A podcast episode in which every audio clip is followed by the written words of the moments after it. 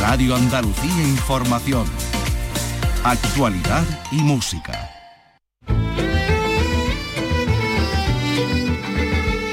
Andalucía es cultura. Con Maite Chacón. Radio Andalucía Información.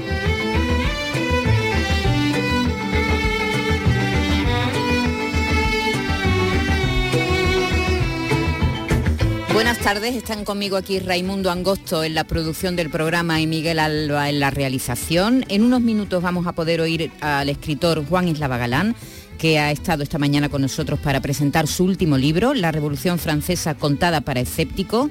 Esta obra forma parte de la decisión del autor de acercar los hechos históricos más destacados de la humanidad con un tono ameno y, también con sentido del humor y divulgativo eh, para todos los públicos, se puede decir. El escritor jienense ya publicó en el año 2012 La historia del mundo contada para escépticos y a partir de ahí se ha detenido en contar pues la Primera Guerra Mundial, la Segunda Guerra Mundial, la Revolución Rusa, la conquista de América, la Reconquista y ahora se ha detenido en uno de los hechos históricos más importantes de la humanidad, la Revolución Francesa. Sigue con ese título, Contada para escépticos, en la que nos cuenta los porqués de una revuelta que cambió el mundo y la influencia que esas ideas, entonces revolucionarias, han seguido teniendo en la actualidad.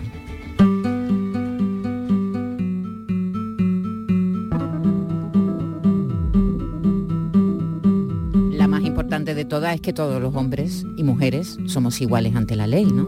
Pero bueno, luego hablaremos con Juan Eslava Galán. Y seguiremos mirando al pasado, al pasado de la Revolución Francesa, nos vamos a ir a la Hispania eh, romana, a la Hispania del Imperio Romano. Hoy comienza el tercer Festival Romano de Santiponce, que tendrá su punto álgido este fin de semana, pero que desde hoy reúne a un grupo de expertos, historiadores y arqueólogos que van a dar a conocer las últimas investigaciones realizadas en Itálica. Y después hay muchas actividades. La cita lleva por nombre Itálica Despierta y desde hoy hasta el domingo 22 se van a realizar talleres, recreaciones históricas, catas gastronómicas, visitas guiadas, conferencias, mercados, desfiles, decenas de actividades que girarán en torno al título La Italia oculta, la Itálica oculta. mis caprichos y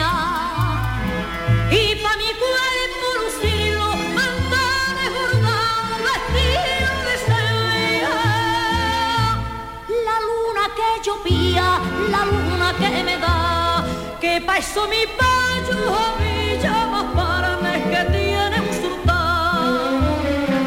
Y también hablaremos con Jesús Pascual, autor del ensayo Querer como las locas, pasiones maricas ocultas en las coplas de Rafael de León.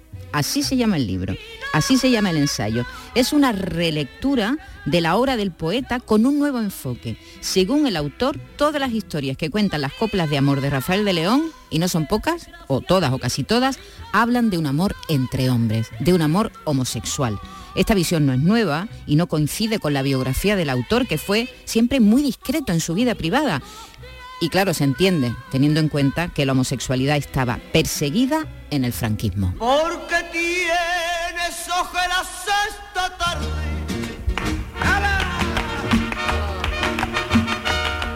¿Dónde estuviste ahí, amor de madrugada? Cuando busqué tu palidez cobarde en la nieve sol de mi almohada.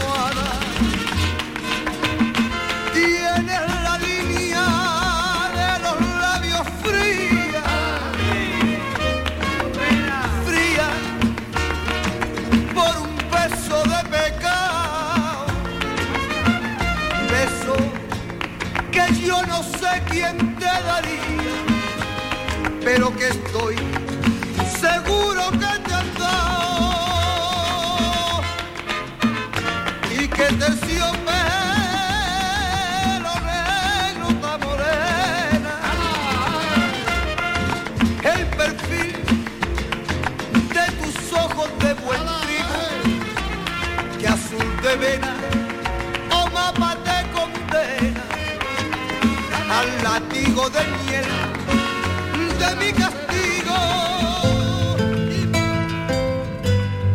Andalucía es cultura con Maite Chacón.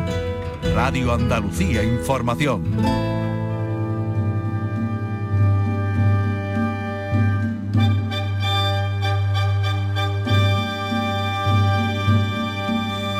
Recreaciones históricas, talleres, visitas guiadas, catas gastronómicas, un gran desfile, en fin, mucha fiesta. Hoy comienza el tercer Festival Romano de Santiponce. Y tenemos aquí a Alejandro Luque, Alejandro Vera, él es arqueólogo, es coordinador de estas jornadas.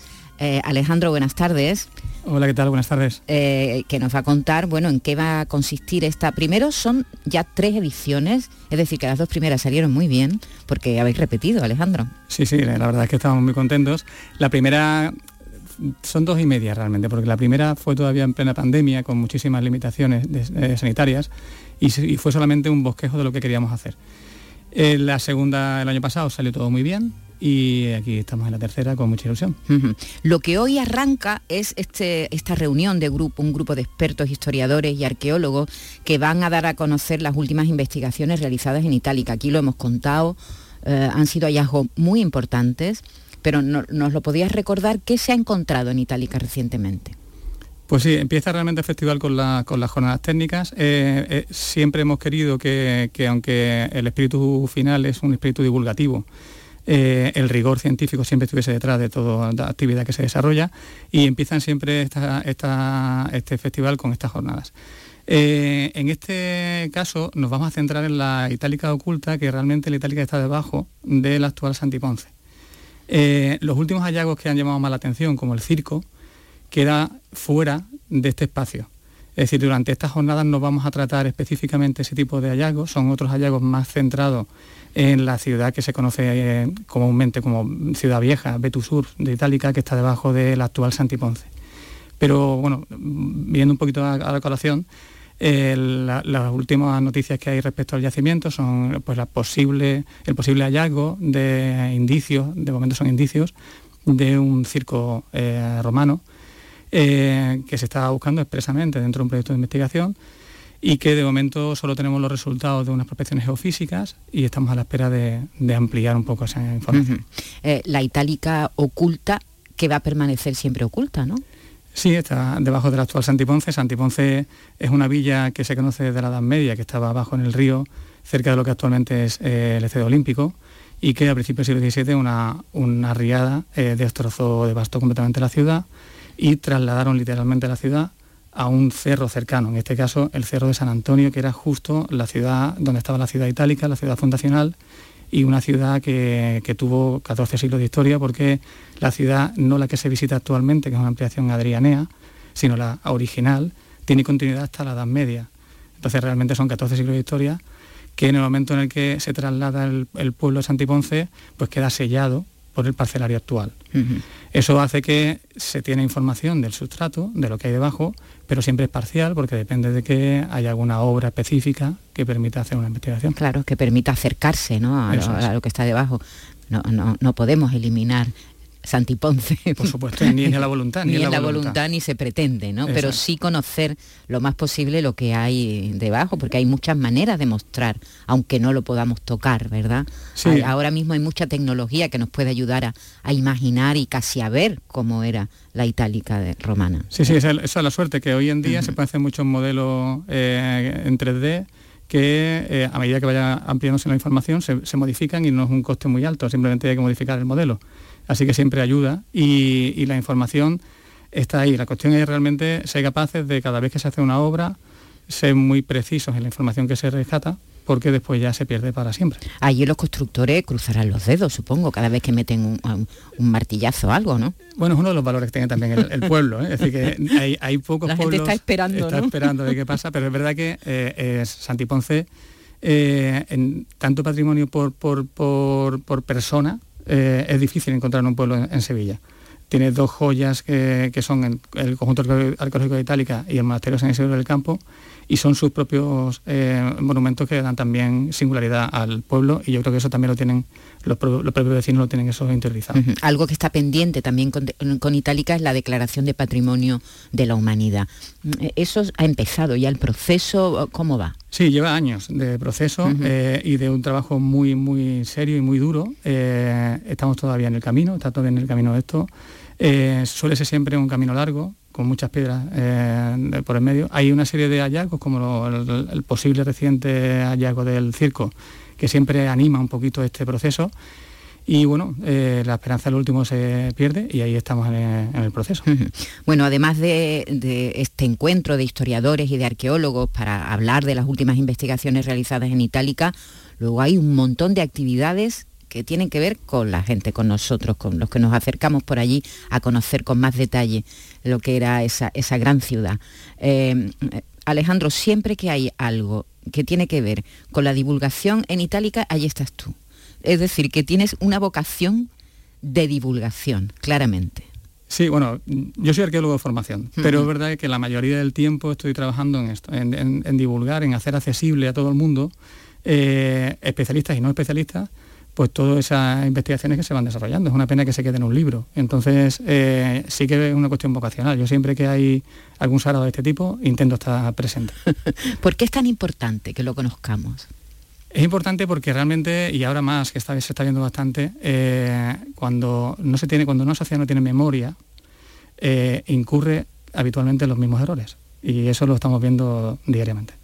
Y es importante saber exactamente que la humanidad ha pasado por muchas crisis que actualmente tenemos encima de la mesa y es importante también saber cómo ellos gestionaron esas crisis y si podemos hacerlo mejor, pues, pues eh, eso que nos llevamos. Entonces es una pena realmente ir olvidando el pasado como si fuera una cosa ajena a nosotros, cuando realmente nuestra configuración social, eh, la forma de relacionarnos, cómo entendemos la vida, depende realmente de este pozo que tenemos de, historia. También es importante en lugares bueno, lugares científicos, porque hay que decir que, un, Itálica es un lugar donde trabajan científicos y están siempre ahí investigando, ¿verdad? Eh, que, ese tipo de trabajo se acerque a la comunidad, que la gente lo conozca por lo que tú dices, ¿no? Eh, ¿qué, podemos encontrar en estos días si nos acercamos por Itálica? A ver. Bueno, pues eh, el fin de semana, que es la, parte que está dentro del festival dedicado al público en general, vamos a encontrar de todo, en el sentido que tenemos 53 actividades durante el fin de semana, así que tenemos mucho donde elegir. Básicamente lo hemos dividido en, cuatro tipos de actividades. Por un lado, tenemos visitas guiadas eh, a espacios singulares. Eh, uno de ellos es el teatro, que habitualmente está cerrado. Es una buena ocasión ahora para poder acercarse y entrar dentro, cosa que no se puede hacer habitualmente. Eh, otro es el, el, Centro Temático Cotidiana Vitae, que recrea una domus romana y que es muy interesante como complemento a la visita itálica. Y por primera vez este año hemos incluido el monasterio. Que esa joya. Esa joya que puede parecer que está alejado del mundo romano, pero no es así, porque siempre tuvo una unión muy estrecha con el yacimiento. Incluso las primeras excavaciones, pues uno de los que mm, estuvieron muy encima de esas primeras excavaciones era un, un prior del monasterio, que es Ceballos, y que, que fue realmente también el que ayudó a, iniciar la investigación sobre el yacimiento. Y en la visita va girando en torno a esta relación que hay entre eh, el monasterio y el yacimiento de Itálica. Estamos hablando del monasterio de San Isidoro del Campo, de San Isidoro del Campo. que es una joya, mm, a mí me tuve la suerte de que me la enseñaran no hace mucho, además, hace un par de años me hicieron una visita exhaustiva, mm, me contaron tantas historias que sucedieron allí. Es un lugar único y muy poco conocido. Sí, es muy poco conocido. Es, eh, eh, eh, realmente sufre de, aquello que sufre todo monumento que está cerca de Sevilla. Sevilla fagotiza a cualquier visitante. Tiene tanto que ver que la gente, aunque sea a 8 kilómetros de Sevilla, cuesta mucho salir de ahí. Y, es verdad que tiene ese, problema. También es verdad que, dentro de la provincia está últimamente en la tercera en el ranking de visitas de monumentos en la provincia. Es decir, que realmente está, es desconocido pero cada día hay más gente que se está acercando a él. Bueno, eh, estamos hablando de estas reuniones técnicas, de estas fiestas, diremos, de, cantidad de actividades que nos podemos acercar. Hay talleres, ¿verdad? Sí, porque decíamos visitas, pero también tenemos, como comentaba, otras, otras actividades. Son talleres, talleres de, elaboración de lucernas, que son lámparas de aceite de época romana, eh, taller de orfebrería, hay taller de escritura latina, de mosaico, bueno, es decir, que tenemos muchos tipos de talleres. ¿Para ir con niños también? Sí, de hecho hay uno específico que está destinado exclusivamente a niños, que es un taller de juegos infantiles en el que se les explica un poco cómo jugaban los romanos y aparte hace una serie de actividades para, que entiendan un poquito más. Eh, aparte de la, de la, visita y los talleres, tenemos un par de actividades gastronómicas. Por un, lado tenemos una cena, eh, un convivium, el viernes por la noche, en el que se va a poder probar, degustar y disfrutar diferentes mm, eh, platos inspirados en recetas de la antigua Roma. ¿Quién los elabora? esta es una iniciativa de una de las asociaciones del pueblo, es una hermandad, la hermandad de Romeros de San Isidoro, que es quien tuvo la iniciativa y lo que se, lo que se va a ofrecer, que lo que se hicieron ellos fue asesorarse con, técnicos para poder elaborar un menú eh, acorde a, esta época y también eh, una asociación de, recreación que es la Legio 22 Primigenia de Sevilla va a acompañar esa, cena con una serie de explicaciones. También tenemos otra de degustación de, de vinos, una cata técnica de vinos romanos, y también tenemos recreaciones, recreaciones durante todo el día, eh, desde entrenamiento de, militares a eh, explicaciones de cómo, era, cómo, actuaban los gladiadores dentro de la arena, ver sus panoplias completas, eh, ver cómo, era el arte de, telar o las relaciones que había sociales en la antigua mucha gente implicada, ¿no? Mucha gente, sí, sí, mucha, mucha, por suerte, esto no lo hacemos dos personas, esto hay mucha gente detrás y sobre todo muchas asociaciones de recreación que, trabajan mucho en la sombra para este tipo de, festivales, pero que son fundamentales, son el, alma y que trabajan mucho para venir a los festivales y poder ofrecer estos momentos de Eso también es un motor económico. Eh, yo no sé si en Santiponce también un motor económico o vienen de fuera. Estos grupos, los que, grupos de, recrean. de recreación vienen habitualmente de fuera. En el caso de Santiponce eh, eh, es relevante que la iniciativa de este festival surge de uno de ellos es la Asociación de Amigos del Monasterio de San Isidoro y Centuria Romana de Santiponce, que son los, que realmente ponen la idea encima de la mesa y los que empiezan a trabajar en ella. Y a partir de ahí el ayuntamiento se adhiere al proyecto como coorganizador. Y ellos, siendo de Santiponce, son los primeros que están trabajando cada día para que este festival vaya creciendo. Bueno, y el domingo pues termina con un desfile. Eso es, no hay, mejor manera. no hay mejor manera. Se termina con un desfile, además que tengo entendido que puede acudir todo el mundo, eso sí tiene que ir vestido de romano. Eso es. Eh, dentro de la rigurosidad que, tenemos del festival, pues este es el momento un poquito en el que nos relajamos un poquito más. Somos conscientes que no todo el mundo es capaz de poder hacer eh, en casa un, un atuendo a la altura de la antigua Roma y lo que sí que hacemos es que el inicio del desfile, encabezado por esta asociación, por la Centuria Romana de Santiponce, eh, empieza realmente con grupos de recreación que sí que están completamente bien ataviados y a partir de ahí son invitados tanto los vecinos de Santiponce como cualquiera que quiera añadirse a, este, a, este, a este desfile con esa única eh, eh, condición, ¿no? que tienen que venir vestidos de romano de la mejor forma posible. Que pasemos por Pichardo antes. Eso es. O con una buena tela en casa, tampoco es tan difícil.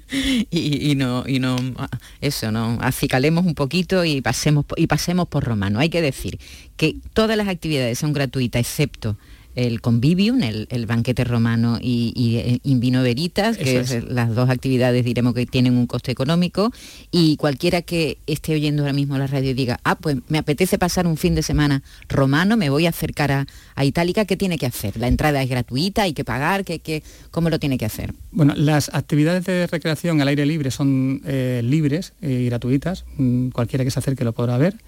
Y el, resto de las actividades, quitando esas dos, siguen siendo gratuitas, pero con reserva previa, porque tienen cupo. Y la forma de hacerla, la, mejor, porque así sabes exactamente si tienes tu entrada, es a través de giglon.com, que es, una plataforma de reserva online, en el que mm, cada persona puede directamente eh, descargarse su entrada, aunque sea gratuita. Pero es una reserva que así ya te asegura que vas a poder hacer esa actividad. A poder entrar sin, sin problema. Pues muy bien, Alejandro Vera nos lo ha contado estupendamente. Ya saben, tercer Festival Romano de Santiponce que comienza hoy con, eh, charlas, diremos, técnicas y termina el domingo con un gran desfile por allí, por la ciudad, supongo, romana, ¿no? O por donde os vaya a pasear. Y entramos en Itálica, que es la parte bonita. Eso, entráis en Itálica también. De, de Itálica, sí. Ajá, muy bien. Pues un abrazo a Alejandro Vera, arqueólogo, coordinador de esta jornada. Muchas gracias por haberte acercado. Muchas gracias.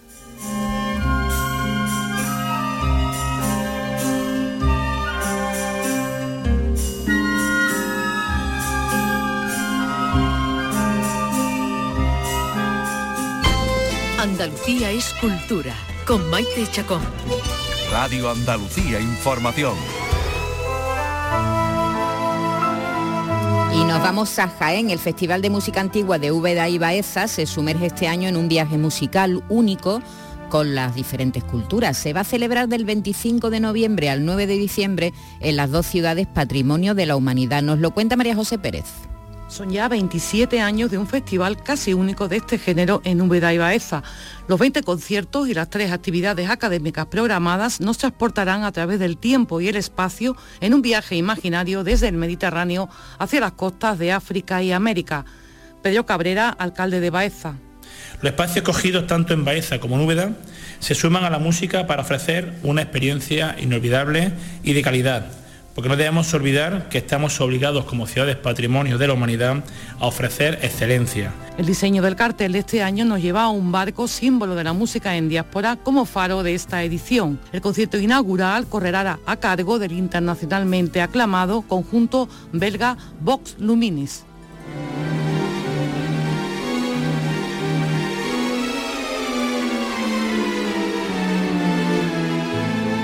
Andalucía es cultura. Radio Andalucía Información.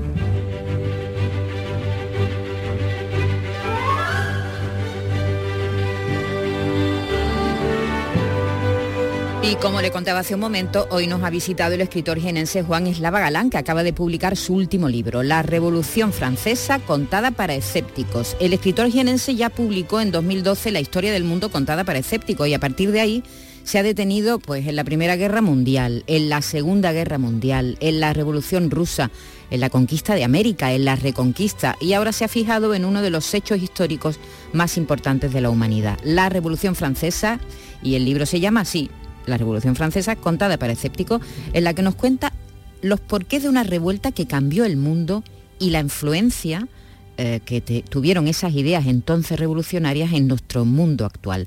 En nuestro encuentro con el autor le hemos preguntado por qué se ha detenido ahora en la Revolución Francesa. Tenía que haberlo hecho antes, en realidad, porque su importancia, eh, los dos hechos más importantes de nuestra historia son, sin duda alguna, eh, el descubrimiento de América y la Revolución Francesa. El mundo moderno tal como lo entendemos, es hijo de la Revolución Francesa. Y, también le hemos preguntado por el caldo de cultivo en el que comenzó esta revuelta. Antes de la Revolución Francesa es lo que se llama en historia el antiguo régimen, que era, había una aristocracia por derecho divino y el resto era el pueblo. La aristocracia no pagaba impuestos. El pueblo tenía que mantener los lujos de la aristocracia y de la alta clerecía, ¿no? Y estaban aperreados absolutamente. Entonces, desde entonces, es decir, el antiguo régimen había nobles y, vasallos. Y la, la, Revolución Francesa lo que inaugura es el ciudadano. Todos somos ciudadanos, todos somos iguales ante la ley y por lo tanto el ascensor social. Si tú tienes méritos, pues puedes llegar a incluso a presidente de gobierno. Eh, bueno, Eh, incluso sin mérito se puede llegar presidente de gobierno. Las desigualdades venían de largo, no eran una novedad. Y también le hemos preguntado por qué, por qué estalla en ese momento, por qué en el año 1789. A lo largo del siglo XVIII se da, especialmente en Francia, una corriente que se llama la ilustración. La ilustración mm. es gente, normalmente burgueses, intelectuales, que piensan que hay que aplicar la razón. La vida tiene que ser razonable, hay que aplicar la razón. Y por lo tanto la razón rechaza que un tío por haber nacido de alta cuna tenga todos los privilegios y el otro que no los tiene pues eh, sea un aperreado del pueblo. Pero eh, dentro de eso, eh, obviamente tiene que ser por medio de una revolución mm, subvertir ese, ese problema, ¿no? ¿Y, qué es lo que la chispa que inicia la revolución? Es curioso, la revolución la hacen las mujeres. Un año antes, en 1788, Francia soportaba una crisis financiera a la que se añadía una terrible alteración climática provocada por la erupción de un volcán, del volcán islandés Loki, en el año 1783, es decir, un volcán que eh, erupciona en 1783 y todavía en el 88 eh, sigue las consecuencias. Las secuelas de esta erupción ocasionaron tormentas, inundaciones, alteraron el verano, destruyeron la mayor parte de las cosechas. El invierno fue mortífero durante los años siguientes. A la situación de escasez se unió entonces la pobreza y, claro, la delincuencia. En fin, Juan Eslava nos recuerda la erupción de este volcán. Hay que remontarse a que unos años antes estalla un volcán que se llama Lokis en, Islandia. Estalla el volcán y suelta tal cantidad de toneladas de cenizas que cubren el cielo de Europa y esas cenizas duran durante años. Como el sol no llega bien a las cosechas, las cosechas son muy malas, cosechas de trigo, el pueblo lo que come es trigo, o sea, pan, y hay hambruna, la hay en todas partes, también en España. En España, por cierto, el motín famoso de Esquilache fue un conato de revolución que no llegó a cuajar. Pero concretamente en París, que tiene entonces ya 70.000 habitantes, en los barrios más pobres, hay niños que se están muriendo de hambre porque las madres no tienen leche para darles. Y entonces las mujeres organizan una excursión al Palacio de Versalles, donde vive el rey, a varios kilómetros de París, para protestar que nuestros hijos están muriendo de hambre. Eso es el punto en que se inicia la revolución. Por supuesto, los reyes vivían ajenos a las dificultades por las que atravesaba el pueblo. Vivían, es decir, en un lujo absolutamente obsceno, a costa de, los impuestos que, le estirpaban al pueblo. Entonces, obviamente, el pueblo llega un momento en que la situación es tan angustiosa que se revela contra todo eso. Y luego lo que pasa es que la revolución ocurre en 10 años. Mm, eso al final también se va de las manos de los revolucionarios porque el resto de los países de Europa todo eran monarquías y monarquías absolutas. Entonces ellos se ven en peligro, dicen, bueno, esto se, esto se puede contagiar, esto que está pasando en Francia. Entonces todos se unen para ahogar la Revolución Francesa. Los revolucionarios se sienten en peligro, obviamente, porque, claro, todos estos mm, países tienen ejércitos mercenarios, que era lo que había entonces, y ellos hacen un ejército popular para aguantar eso. Pero mientras tanto, dentro de Francia hay muchos partidarios del antiguo régimen, de la monarquía y de y entonces se dedican a cortarle la cabeza a toda esta gente con la guillotina, que es El, invento reciente que ocurre en la Revolución Francesa. Por eso para nosotros la guillotina y la caída de la Bastilla son los grandes símbolos de la Revolución Francesa. Existen muchos personajes que pasaron a la historia eh, en esta revolución. Jean-Paul Marat, Georges-Jacques Danton, el marqués de Lafayette, pero uno destaca sobre los demás. Se trata de Maximilien Robespierre líder político jacobino, conocido como el incorruptible debido a su rigor moral y a su fidelidad a los ideales revolucionarios. Robespierre es un hombre, em, un hombre incorruptible, porque luego también hay mucha corrupción dentro de la Revolución Francesa. Yo lo cuento ahí, Mirabeau y toda esta gente eran corruptos. Pero em, Robespierre no. Robespierre es un hombre incorruptible que usa peluca y corbata, mm, que eso está mal visto por el pueblo, pero a él se le consiente porque se sabe que es la pureza hecha persona, ¿no? Pero claro, mm, se carga tanta gente que al final los propios, mm, sus adláteres piensan que estamos todos en peligro, como ocurría con Stalin en Rusia, estamos todos en peligro y en la primera ocasión en que baja un poco la guardia, a él también le cortan la cabeza. Pero, ¿cómo era la España del último cuarto del siglo XVIII? Eslava también recuerda que unos años antes se produjo un conato de revolución en nuestro país. El conato de revolución que hubo aquí por la misma causa, también por, la escasez de cosecha y, y por el hambre, el conato de revolución lo resolvieron los españoles matando unos cuantos, unos cuantos guardias de corps que eran mercenarios extranjeros, que se encontraron por Madrid y se los cargaron y quitando de medio al ministro Esquilache, que, Esquilache siempre se parece que es que se había empeñado en acortar las capas y en, quitarle las alas a los sombreros y siempre, pero eso es eh, lo pintoresco.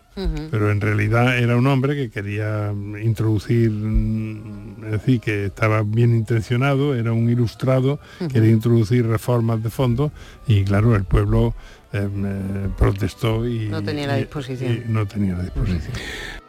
También le hemos recordado que hay políticos actuales que piensan que en España iría mejor si hubiéramos pasado por una revolución como la francesa. Mm, no lo creo, es decir, mm, la revolución francesa fue sangrienta mm, por esto que digo de que de pronto se sintieron se sintieron acosados por los ejércitos mercenarios de todos los países que la rodeaban. Ya.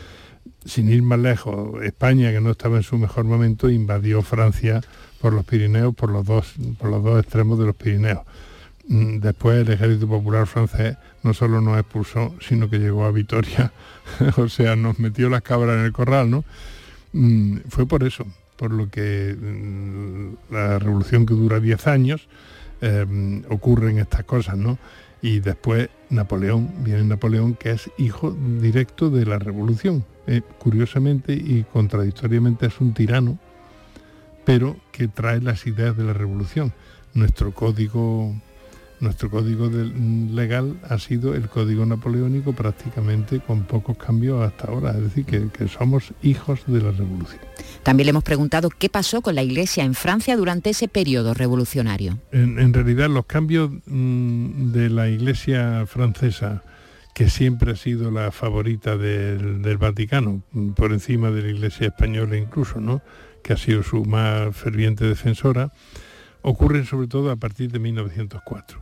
Pero en la Revolución Francesa lo que hicieron los revolucionarios fue decirle a los curas, bueno, vosotros no podéis estar dependiendo de una potencia extranjera, que es el Vaticano, que el Papa era muy político, por cierto, sino que el gobierno francés os va a dar un sueldo y vosotros sois empleados del gobierno francés.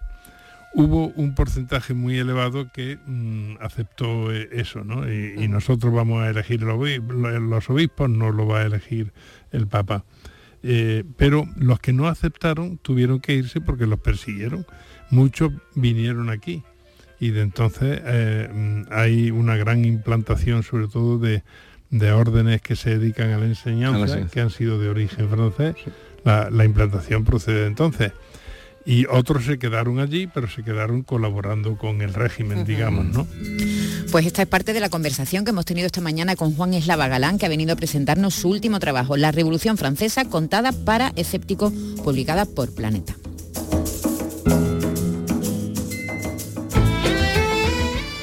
En Radio Andalucía Información, Andalucía es cultura, con Maite Chacón.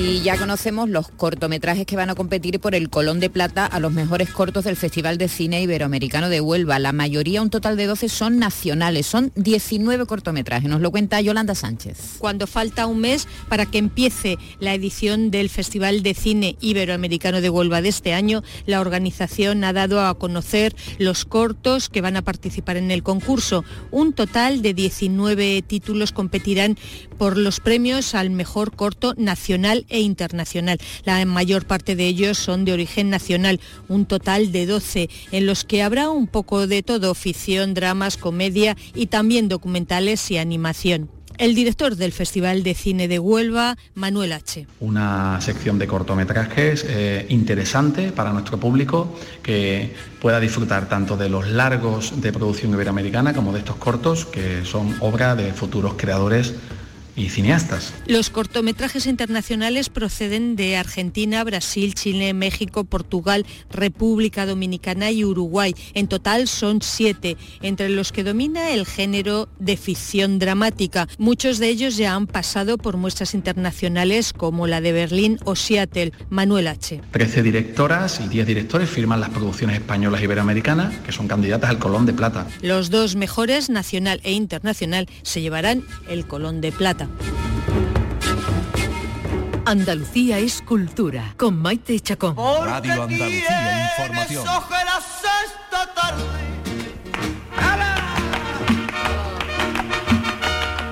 ¿Dónde estuviste ahí, amor de madrugada? Cuando busqué tu palidez cobarde en la nieve de mi almohada. Tienes la línea de los labios fría, fría, por un beso de pecado, beso que yo no sé quién te daría, pero que estoy seguro que te. Ya decíamos hace unos minutos que íbamos a hablar con Jesús Pascual. Él es autor del ensayo Querer como las locas, pasiones maricas ocultas en las coplas de Rafael de León. Se trata de una relectura de la obra del poeta con un enfoque con un nuevo enfoque o no tan nuevo, según el autor, todas las historias que cuentan las coplas de amor, o casi todas, eh, eh, y no son pocas, hablan de un amor entre hombres, de un amor homosexual. Esta visión, desde luego, no es nueva.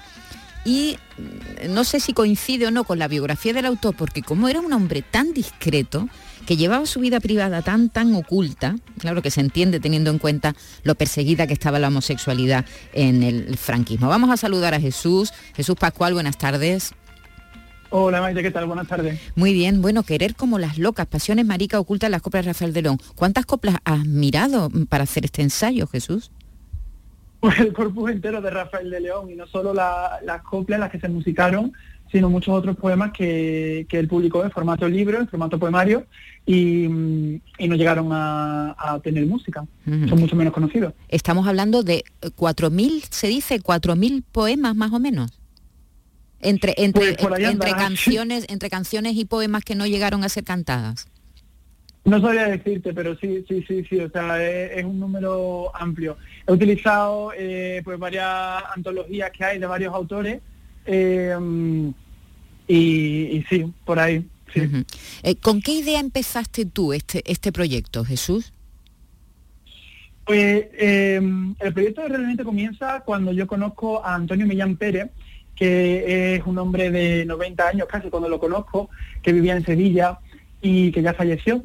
Y mm, él eh, era la primera vez que yo conocía a una persona, a un hombre homosexual eh, tan mayor, eh, porque claro, había escuchado hablar de, grandes nombres de la historia, ¿no? Y como pues escritores o artistas de otros tiempos, pero nunca alguien de a pie, alguien anónimo.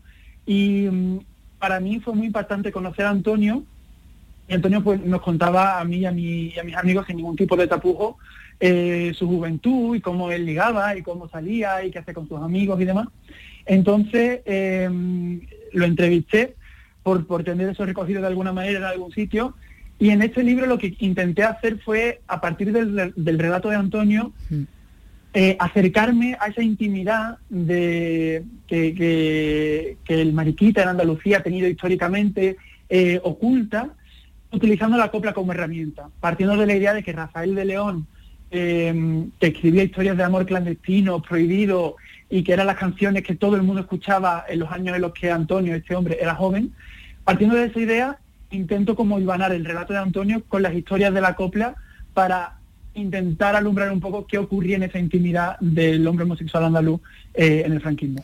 Porque es verdad lo que yo he dicho, eh, que, él era, Rafael de León era muy, muy discreto con su vida privada, que se conoce poco cómo era su vida privada. Sí, se conoce poquísimo, eh, era muy, muy celoso de su privacidad.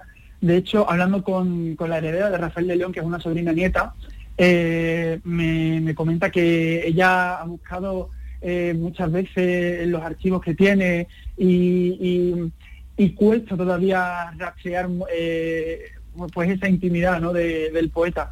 Pero es lógico también, no solo la suya, sino era una época en la que era muy difícil, como bien has dicho antes, eh, que esto eh, traspasara a, otras esferas, ¿no? a otros ámbitos más públicos. Claro, eh, sí se permitía, diremos, el amanerado, ¿verdad? Eso siempre se ha permitido, mm, el amanerado del que se hacían chistes y se hacían bromas, pero era, diremos, permitido, ¿no? Pero, pero hasta ahí, ¿no? No, no, no, habían, no se podía hacer ningún tipo de reivindicación de ningún tipo, ¿no? No, de ningún tipo, en absoluto. Eh, efectivamente, el amaneramiento, eso es muy curioso, porque es, en Andalucía, sobre todo, donde ocurre. En Andalucía, en muchos pueblos, eh, el mariquita del pueblo era como un personaje como el cura, o como la solterona, o como el loco del pueblo, ¿no? Eran como estos personajes que servían para delimitar, dentro de lo que es la comunidad local, para delimitar qué es lo normal y qué es lo que no es normal. Entonces hace falta tener siempre a alguien que señalar para decir que eso no es lo normal y por tanto yo sí soy normal, que soy el que lo señalo. Y, el mariquita funcionaba así. Sí que eh, tenían, en Andalucía, sí que históricamente se le han relegado funciones concretas en el ámbito de lo religioso, en el ámbito de mm, ciertos oficios concretos que no hacían ni hombres ni mujeres y estaban reservados más para ellos. pero nunca han podido tener, digamos, pues eso, lo que decías, una reivindicación política o una, eh, ¿sabe? Visiblemente luchar por... No, Mm. eh, había un molde que la sociedad les imponía y si querían sobrevivir de alguna manera, solo podían respirar por ese pequeño molde Sí. que, que se les había dejado. Sí, se hablaba bajito, ¿no? Se hablaba bajito de los solteros, de los que nunca se casaban, había Exacto. sonrisas, ¿no? Es mi amigo, Mm. en fin. Y todo Mm. eso, y todo eso está en las coplas de- del poeta. Eh, mm, hay, hay coplas muy evidentes, eh, eh, o en, en el momento, en la época, ¿se conocía ese subtexto, diremos, o no? Pues yo, fíjate, no sabría decirte ni siquiera, o sea, porque yo en el libro eh, no me atrevo a dejar claro si Rafael de León, pues era un atrevimiento por mi parte, eh, intencionadamente hace esto, ¿no? Si él intencionadamente estaba intentando hablar de la realidad del homosexual en, en- en la España de esa época. Pero lo que sí está claro es que él hablaba, las coplas que todo el mundo recuerda, son grandes historias de amor, pero de un amor muy concreto, de un amor prohibido, de un amor clandestino, de un amor que se sufre y de un amor que siempre lleva a la protagonista, que siempre es un protagonista femenino, así como un poco ambiguo, eh, siempre lleva a ese protagonista, como digo, al borde del abismo, ¿no? Al borde de tener que o entregarse a su deseo o quedarse callada. Y si se entrega a su deseo, el precio que tiene que pagar es muy alto, porque el precio que tiene que pagar es ser repudiada por la sociedad. Cuando de veras se quiere, el miedo es tu carcelero y el corazón se te muere si no te dicen te quiero. Y cualquier cosa te quiere como a mí me está pasando que me despierto llorando con temblores de agonía porque tus ojos mi vida y ese color de tu peluelo han dormido me dan celos gitano, gitano del alma mía. Miedo, tengo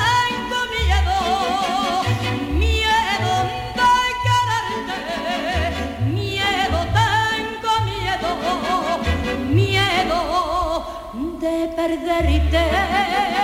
Sueño noche y día que sin ti me quedo.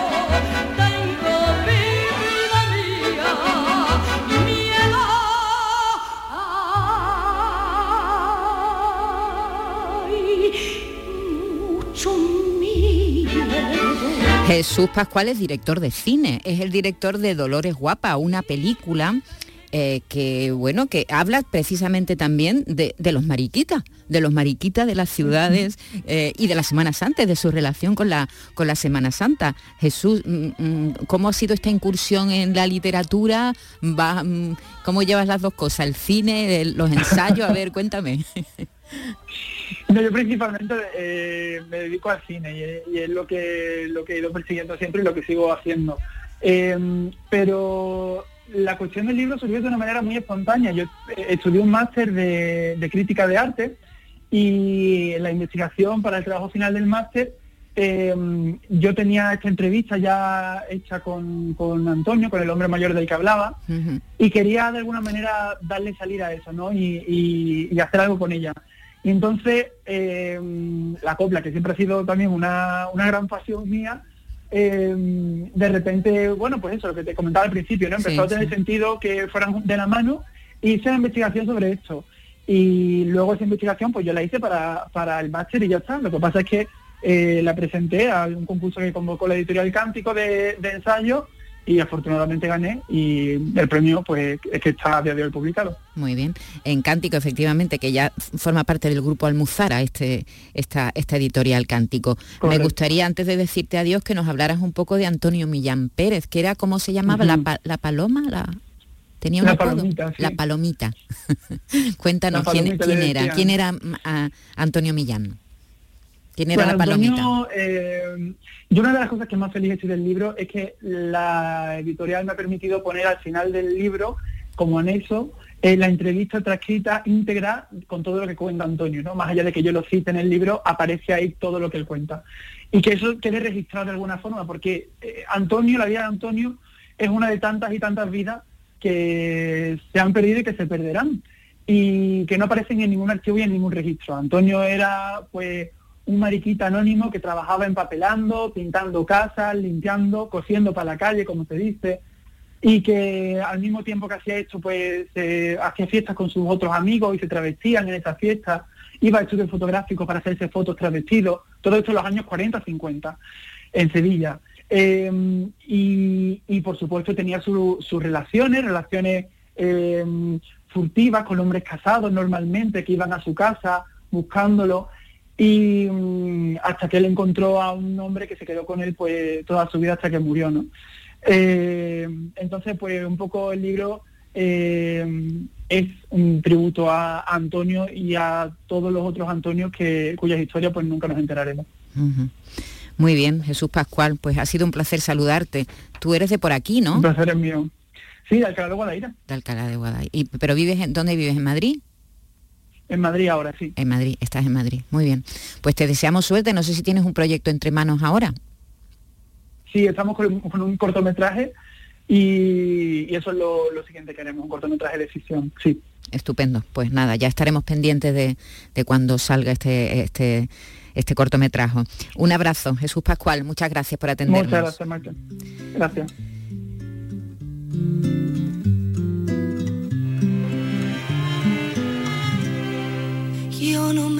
Cuenta de que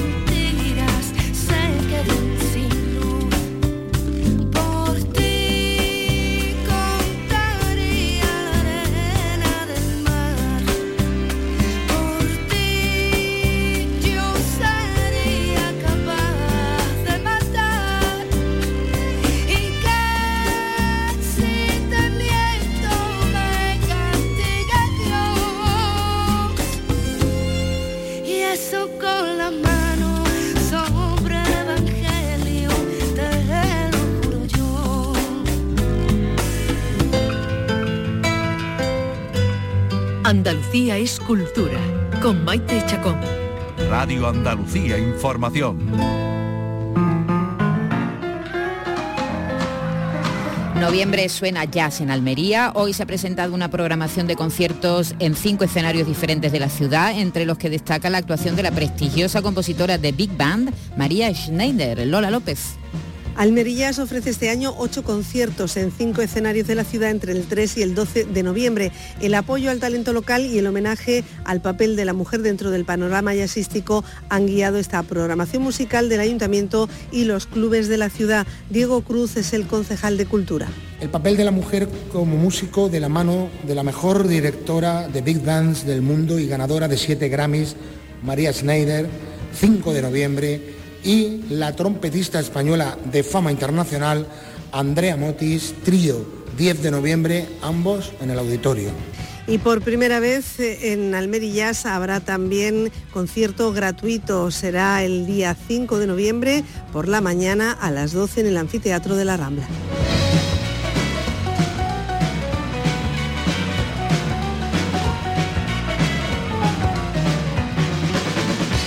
Andalucía es cultura. Radio Andalucía Información.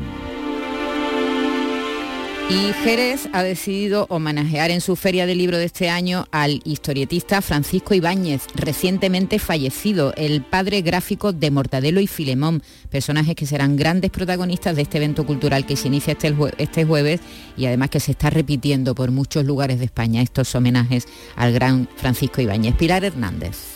El homenaje en esta feria del libro de Jerez al desaparecido Francisco Ibáñez da pie también para poner en valor la importancia de la ilustración en Jerez desde hace muchos años, lo que ha llevado a convertir la ciudad en un referente en la narrativa gráfica mundial, según Pepe Gil, miembro de Jerez Tocumbuctú, Sociedad Cultural. Los herederos de aquellos artistas que producían en Jerez para la industria vinícola han germinado en ilustradores gráficos.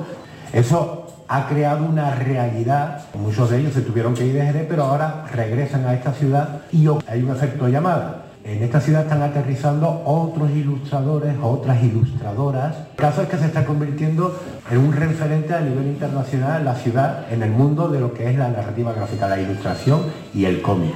El jueves a las 6 de la tarde se inaugura esta Feria del Libro de Jerez en los claustros de Santo Domingo, donde también se va a reconocer al grupo teatral La Zaranda en el 45 aniversario de su nacimiento y también se va a distinguir a cinco bibliotecas escolares de la ciudad.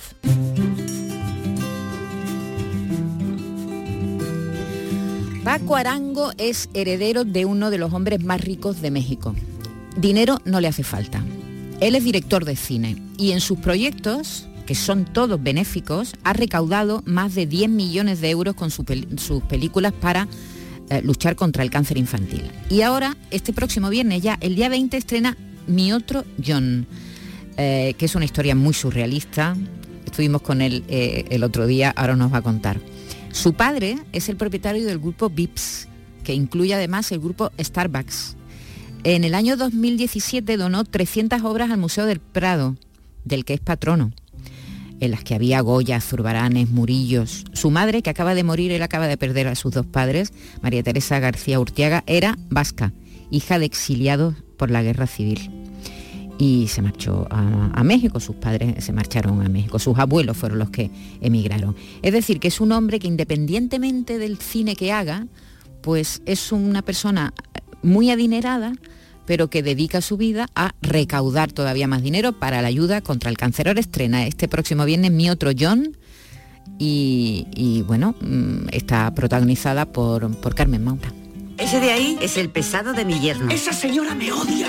Gracias, Alex. Y ese grandullón, que se llama John, en verdad soy yo. hemos estado con él hace unos días. Vamos a oír lo que nos contó. Mamá, por favor. Veréis, toda esta historia empezó en el médico. ¿Me estás diciendo que me muero? Mira su cara. Me quedaba poco tiempo. Quiero ver el mar por última vez. Necesito ver el mar. O sea que no va a poder ir a Canarias. Imposible, en estos momentos no está para coger un avión. En tu estado ya no puedes viajar. ¿Cómo puedo yo ir a ver el mar? Con la ayuda de alguien como John. ¿Y quién es John? Os presento a John. ¿Y quién es John? Paco Arango, buenas tardes. Muy buenas tardes. ¿Quién es John? Pues John es un camionero vasco, eh, recién fallecido, muy bien cuidado, para que el alma de una persona pueda adentrarse para cumplir un último sueño. Dicho así suena como que fume algo, pero, pero tiene su sentido, tiene su lógica. Bueno, tiene su lógica porque además tengo entendido que es algo que a ti se te ocurrió mucho antes de ponerte a escribir esta película. Sí, mi madre... Y además en la relación con tu madre. Así es, mi madre era de Bilbao, tenía 87 años eh, y el verano me todos los días me decía, Paco, me duele tanto el cuerpo que le pido a Dios que me lleve. Entonces un día yo, pinflado de vino, le dije, le voy a contar una historia muy cómica a mi madre. Entonces le dije, mira mamá, he encontrado un sitio maravilloso donde te alquilan cuerpos durante tres días. Te metes dentro tú, tu alma, te lo bebes todo, te lo bailas todo, tus hijos no te pueden regañar pero lamentablemente mamá estás en lista de espera porque solo le quedan cuerpos de camioneros vascos, porque mi madre nació en Bilbao. Y esta carcajada provocó que cada noche en Bilbao, digo, perdón, en Mallorca, donde estamos veraneando, pues la historia fuese a más. Y al final de agosto yo dije, oye, aquí hay una película. Eh, tuve la suerte de contratar a Carmen Maura y un elenco maravilloso.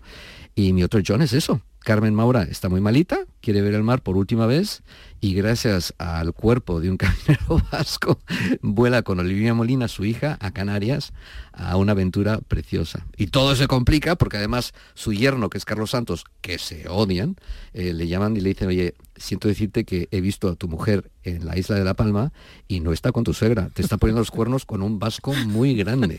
Entonces, una película entrañable Em, y benéfica. Hay que eh, decir que es muy importante, no solo ir al cine es importante, porque eso lo sabemos, ¿no? Los que nos gusta el cine tenemos que ir a la sala, sin miedo ya. Eh, pero como todo las películas que tú haces, Paco, tiene un fin solidario. Totalmente. Esta es una película que te prometo que te va a robar el corazón, pero que todo, tu, todo el dinero que tú te has gastado va a ir para ayudar a un niño con cáncer. La Fundación Aladina es una fundación que yo presido desde hace 18 años. Estamos haciendo hospitales públicos mucho mejor. Por ejemplo, aquí en Sevilla en el, Virgen de Rocío hemos hecho toda la planta de oncología em, y, verdaderamente somos un enemigo muy importante del cáncer infantil. Entonces, cuando tú vas a ver una buena peli y sabes que tu dinero va encima a ayudar a un niño, pues ahí hay un win-win, tú sabes, con una sonrisa y sabiendo que has hecho el bien. Paco, ¿eso te ayuda a la hora de encontrar de, tener un reparto tan impresionante como tienes en esta película? Bueno, yo creo que el, éxito del cine es lo que te proporciona buenos actores. Yo, gracias a Dios, mis películas, esta es mi cuarta, he tenido mucho éxito porque si no sería un tonto bendito, las películas que tienen que molar. Eh, yo creo que lo que ocurre es que esto es una película como cualquier otra, o sea, todo el mundo cobra, todo el mundo trabaja, pero es cierto que durante el rodaje de la película los actores se impregnan de un karma extraordinario. Eh, te doy un ejemplo, Carmen Maura, desconocía la Fundación Aladina y ahora es fan, socia y mata cuchillo por nosotros. Entre otras cosas, porque el rodaje de la película, al final hay una escena muy cortita donde sale Carmen Maura ya bailando con, niños con cáncer, em, donde anuncio yo que es benéfica, se encariñó muchísimo con una niña que se llamaba Alba, que estaba con ella. Esto fue hace un año. Pues lamentablemente Alba está en el cielo, no está con nosotros. Entonces tú imagínate lo que eso, el impacto y, y te das cuenta que puedes hacer el bien. Entonces, eh, que nadie se ponga triste, verdaderamente el mundo está muy difícil y cuando haces el bien eh, te sonríe toda la vida. Bueno, te sonríe, la película en la película también sonríes, te emociona, pero también hay momentos para la diversión y la, y la carcajada, aunque no le falta emoción. Sí, es lo que pasa en la película. Es decir, la película te está riendo muchísimo, de verdad que muchísimo. Por ejemplo, Marisol Ayuso, que es una actriz de 80 años, pues es una señora muy púdica, eh, pero que cuando bebe champán se le, va el norte, ¿no? Entonces hay unos cambios verdaderos. Pero cuando ya te tengo riendo y a gusto en tu butaca, eh, te llevo también un poco a la ternura. Y, es impresionante cuánta gente se emociona con la película. Y al final la frase de Carmen Maura es, la vida hay que comérsela con patatas, que es un poco el sentimiento de, de la película. Amigos, la vida es preciosa. Hay que comérsela con patatas y ser feliz con lo que nos den. Vivir el día a día y soñar con un mundo mejor para que la naturaleza, que a veces ruge y destroza, nos devuelva el paraíso de este bello planeta que Dios nos dio que La Palma sea tan bella como se merece. Bueno, eh, esa decisión de rodar en Canarias, ¿por qué? Pues mira, eh, mi película es benéfica, yo viví muy de cerca a través de gente el lo del volcán. Y la gente se piensa que el volcán de La Palma, como se apagó, pues ya está todo perfecto. Y para nada. Hay muchísima gente sin hogar, muchísima gente con la gente destrozada. Y entonces yo dije, voy a rodar al mar, ¿por qué no voy a la isla de Canarias? Nadie me ayudó, o sea, no tengo ninguna ayuda estatal de ningún tipo, ni incentivos. Y fuimos a rodar a La Palma. Y la última canción de la película incluso se llama Vamos a La Palma que tenemos que ayudar. Em, está interpretada y cantada por mí, porque yo en su día fui cantante. Claro, no, no, nos acordamos. y entonces es precioso porque, porque verdaderamente estamos dándole luz también a la isla de La Palma y se juntan dos causas preciosas. La primera donación es para, incluso para Canarias. Mi otro John se estrena el 20 de octubre y hablábamos del reparto. Hemos oído Carmen Maura, pero el señor Vasco lo interpreta el gran Fernando Albizu. Está Olivia Molina, Aitana Sánchez Gijón, Carlos Santos, em, Ana Obregón. y, don Mariano, Rajoy. A ver, cuéntame cómo has conseguido que Mariano Rajoy mm, participe. Mira, yo, yo escribí un chiste, un chiste muy, muy, muy absurdo que una de las, de las señoras mayores, María, José Alfonso, que es una actriz de 82 años, dice, mira, yo una vez soñé que tenía una casa de Hollywood, era mía, pero en vez de estar casada con un pibón, estaba casada con Mariano Rajoy. Entonces yo de repente dije, oye, este don Mariano Rajoy, ¿no haría un cameo pequeñito por el bien de niños con cáncer?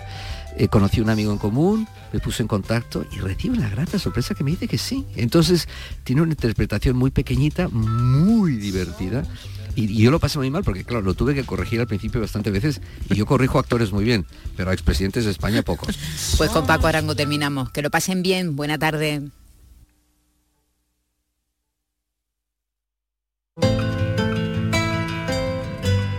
Andalucía es cultura con Maite Chacón.